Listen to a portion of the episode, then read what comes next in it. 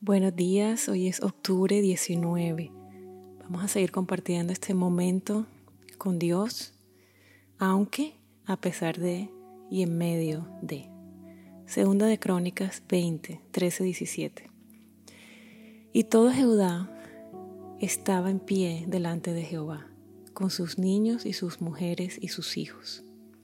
Y estaba allí Jaasiel, hijo de Zacarías, hijo de Benaía, hijo de Heiel, hijo de Matanías, levita de los hijos de Asaf, sobre el cual vino el Espíritu de Jehová en medio de la reunión y dijo, Oíd, Judá todo, y vosotros moradores de Jerusalén.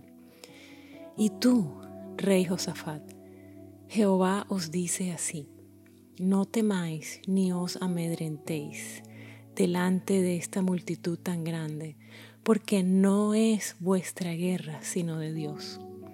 Mañana descenderéis contra ellos. He aquí que ellos subirán por la cuesta de Cis y los hallaréis junto al arroyo ante el desierto de Jeruel. No habrá para qué peleéis vosotros en este caso. Paraos, estad quietos y ved la salvación de Jehová con vosotros oh Judá y Jerusalén, no temáis ni desmayéis. Salid mañana contra ellos, porque Jehová estará con vosotros. Qué poderosa es la unidad en oración. Dios sonríe y su corazón es movido. Dios respondió, le habló al pueblo, dio instrucciones exactas les dio ánimo, aliento y les prometió, les anunció que ya les había dado la victoria sobre sus enemigos. Les dijo muchas instrucciones importantes, les dio las armas para la victoria.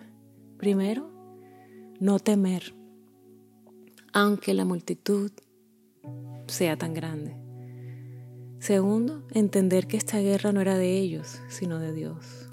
Tercero, les dio instrucciones precisas acerca de ir al campo de batalla e ir a enfrentar, no huir. Les dijo que fueran al campo de batalla. Pero la cuarta instrucción fue ir al campo de batalla, pero no pelear, sino parar, estar quietos y ver al Señor pelear por ellos. Wow, ese es nuestro Dios. Reto del día. Instrucciones muy exactas. Piensa por un momento en ellas, en las instrucciones que acabamos de mencionar. Haz el ejercicio de traducir estas instrucciones a tus circunstancias. ¿Cuál es esa multitud tan grande que viene contra ti? Que, amenaza con destruirte y que es mucho más poderosa que tú. El Señor te dice que no temas y que entiendas que la guerra es de Él. ¿Qué significa en tu vida ir al campo de batalla?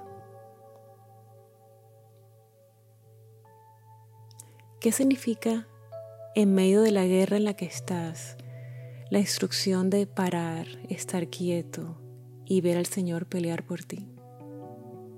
Traduce estas instrucciones para tu vida. Vamos a orar. Padre amado, sé que estás hablando a mi corazón.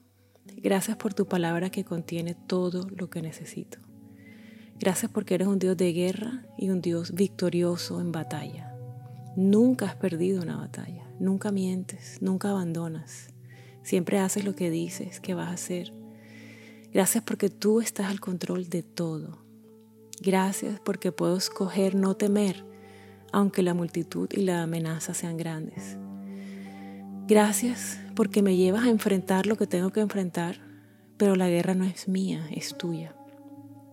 Gracias porque puedo estar en medio de la guerra quieto, con mis ojos puestos en ti y observando mientras haces lo que solo tú puedes hacer mientras peleas por mí, mientras vences lo que yo no puedo vencer, porque es más poderoso que yo, pero no más poderoso que tú.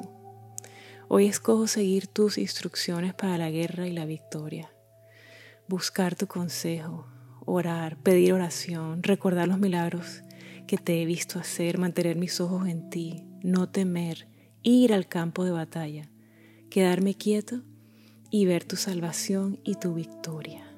Amén. Que Dios te bendiga y que te llene de su paz y que puedas ver su victoria, la victoria que Él te prometió.